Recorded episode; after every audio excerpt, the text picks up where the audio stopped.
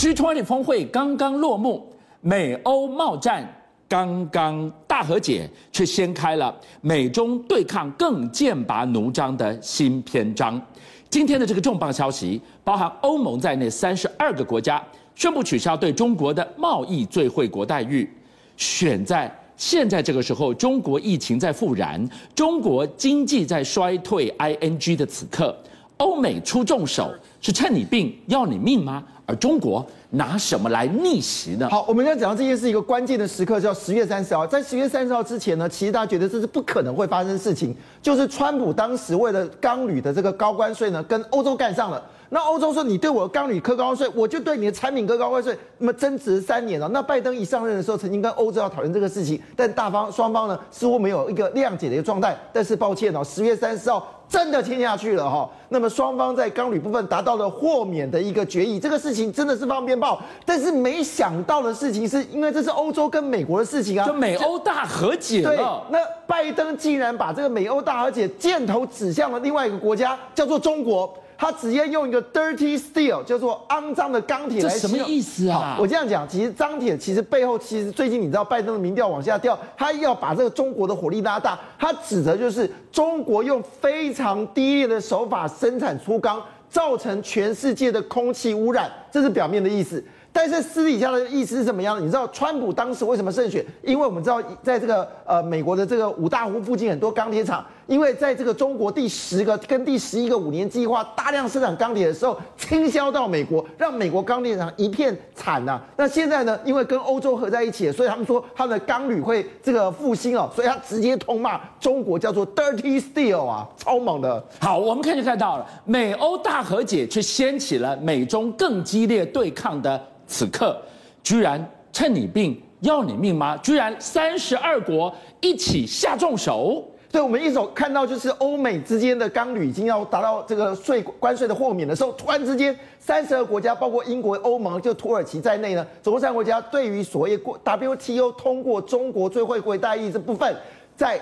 今天这个时间点正式取消。从十二月一号开始。中国卖到了这个欧洲跟这三十二个国家的商品呢，包括日用品啊、各项物资啊，对不起，全面要科关税。哇，中国突然突然出了一个奇招，出什么奇招？啊，对，这是你看到中国已经正式哦，对这个就是泛太平洋自由贸易区里面提出了 DEPA 这个名字，大家很陌生哦，但是我跟你讲，这叫做高阶的数位贸易，举凡你的数位的通行证、数位货币的易行，还有数位关贸，就是就当时华为做那一套，他们现在直接敲门了。你知道目前为止呢，其实有两方正在积极的拉拢，一个是新加坡，他拉拢了三个国家；一个是美国，速度很快，他拉拢的六到七个国家，试图用 DEPA 未来在印太数位贸易盖下一个章，就是我美国说了算。所以你看出来哦，这个习近平虽然在这种所谓一般的贸易上面他是失分，可是他要在这个未来的产业具有竞争力数位贸易这部分，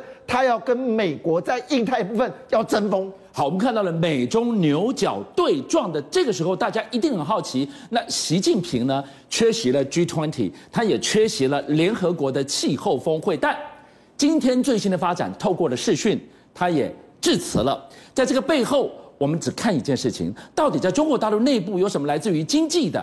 民生的面面相向，什么原因拖住了习近平的步伐？好，当然，习近平已经二十个月没有出国，所以大家怀疑他到底在干嘛。当然，我们知道中国现在内部的经济状况确实是紧张的，这是事实，我们就不用多说。但其中有关的部分呢，不是只有钢铁啊、塑化啊这个纸业，其实很重要的事情是什么？你看这画面没有？这位美女在干嘛？这位美女在走菜市场，哎，菜市场穿这样，对，而且你看她买个菜要转个三百六十度，就我们说最近最流行的菜园呐，园就是那种园，就是我们说少那种贵妇的态度。然后她一边买贵妇去逛市场，对对对对，而且要走走秀，那引发了许多人的争争议，因为现在在中国很多地方啊，都喜欢睡觉的时候要化妆成贵妇。看小孩的时候化成贵妇，现在连在盖市场都要走秀哦，已经引发了一个大家的这个轩然大波。但重点是他买完这么多菜，他菜放去哪里？这是重点。后来呢，他一离开菜市场换了衣服之后，有人拍到他把所有的买的菜全部丢到垃圾桶啊！你扭腰摆臀走完台步出去。刚刚那一把空心菜直接丢到垃圾桶，那不是很浪费吗？网络爆腾了。这时候习近平做一个动作，我们知道习近平之前呢，在二零一三年上任的时候，曾经有要执行光盘、光盘的光盘的运动，吃光光，不要浪费食物。但是呢，拖到了二零一九年的时候呢，才开始慢慢执行。二零二零年执行的蛮透彻的哈，但现在加码了。他们现在呢，决定要做一个新的这个政策，叫做粮食节约行动方案。这是什么事情？你知道？不论你是在餐厅。还是在学校，还在公共场合，甚至在你家里面，你所有食物给我吃完。你知道现在做到什么程度呢？他们甚至有一个热线哦，有个热线，就是如果餐厅的这个废废的这个厨余太高的时候，你可以举报。所以他们是全面性控制食物不能浪费。我们知道大白菜是北京现在最好的季节嘛，因为这种天气变凉，价格应该很便宜。没错，你知道这么大一颗大白菜呢？已经价格涨了两倍了。那么对之前呢，大概差不多折合台币四十五块啊。现在呢，以前大概二十几块，现在已经要折合台币四十五块了。我们说那只有大白菜啊，事实上连菠菜价格也要一把涨到九块钱。他们说一句话。买一斤的菠菜等于买两斤的猪肉，的买一斤的菠菜等于三斤的鸡肉，哎，所以万物皆涨。人家说中国会不会进入一个恐怖的情况，叫做停滞型通货膨胀？会吗？这个太严肃了。哦，这个严肃是非常严肃。什么叫停滞型通货膨胀？就是物价上涨，可是你荷包没增加，嗯、那这个消费力会减少。那为什么大家会担心这件事情呢？因为我们来看哦，中国的官方的 PMI 数据哦，这个数据呢，如果你用股票市场，你一定会在上面画一条线。好，就是从五十五一直画到五十二点四，呃，黄色线上面，黄色线上面，你，呃，这是非制造业。我们在看的黄色线，你从上方放一条线。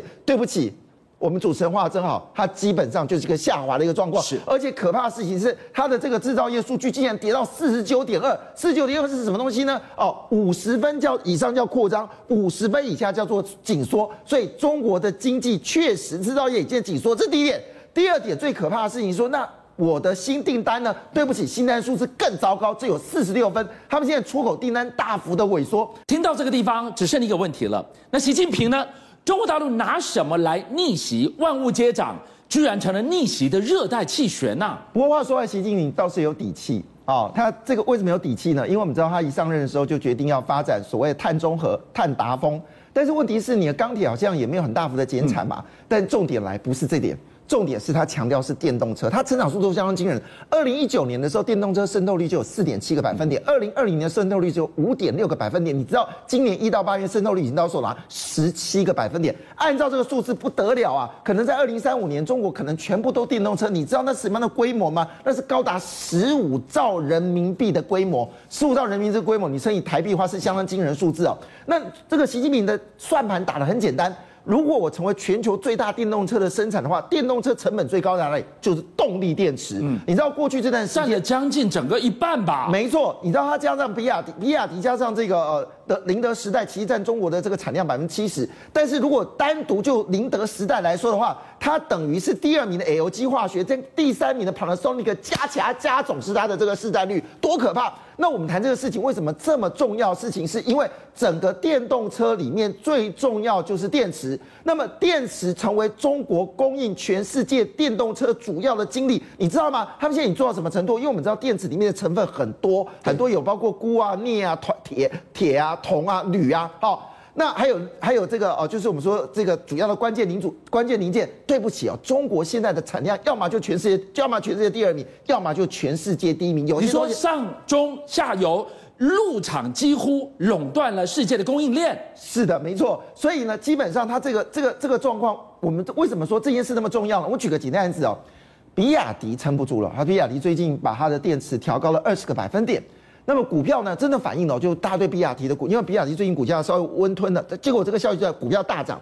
那你涨价就涨价，为什么股票会大涨呢？原来哦，你知道吗？最近哦，只光跟这个电池有关的，不电池液啊、正极啊、负极啊，少则涨一倍，多则涨两倍啊。那你都涨起来，为什么你的电池不涨呢？好，那涨个二十%，大家很开心哦。其实背后的原因是什么？因为他们正在做一件事，叫做电池的平价策略。什么叫电池平价策略？有几个简单的例子哦。因为它主要对手宁德时代，那么宁德时代从来没有涨价格，而且虽然它的，但是你知道在没有涨价格情况下，你知道它交出了什么成绩单吗？它的年增率可以接近三倍，它每一年生产电池的年增率可以高达三倍，也就是说，全世界你在生产，包括呃特斯拉在内，你买的电池你要跟谁买？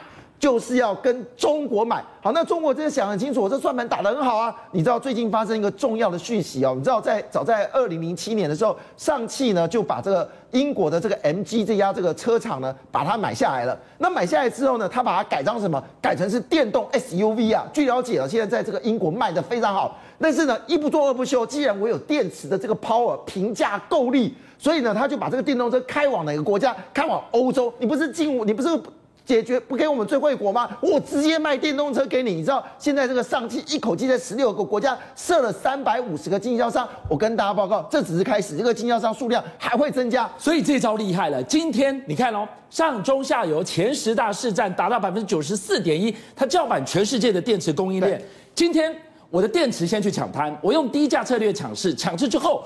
最后，整车的这个组装的电动车再来搜刮战果。没错，我们实上这不是只有这个上汽做这件事情哦，比亚迪的这个车子也要进入到欧洲了。我特别提一件事哦，他们的跟对手价格就这样子，你出，比如说你是两万四，我就两万；你出两万，我就一万六。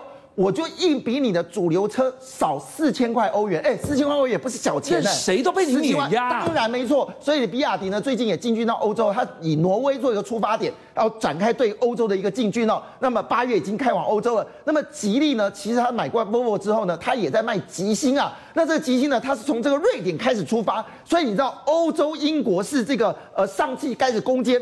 北欧就是因为北欧的电动车市占率高嘛，从瑞典跟挪威下压到欧洲，所以看起来这个中国因为电池力量整个往欧洲扩散了。我看这个 Volkswagen 是要是是要踹雷弹的哦。但是回来一件事，那我们就回到说我们是呃说中国是这个 Dirty Steel 的那个人叫拜登有没有？不是说我是说中国嘛哈？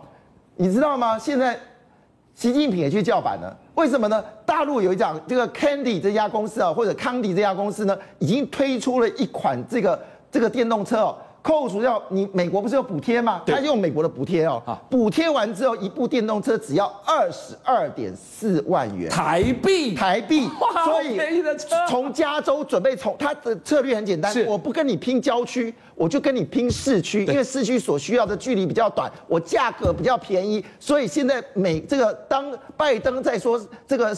Dirty Steel 的时候，他会赫然发现到他周围的车已经是中国的电动车了。邀请您一起加入五七报新闻会员，跟俊相一起挖真相。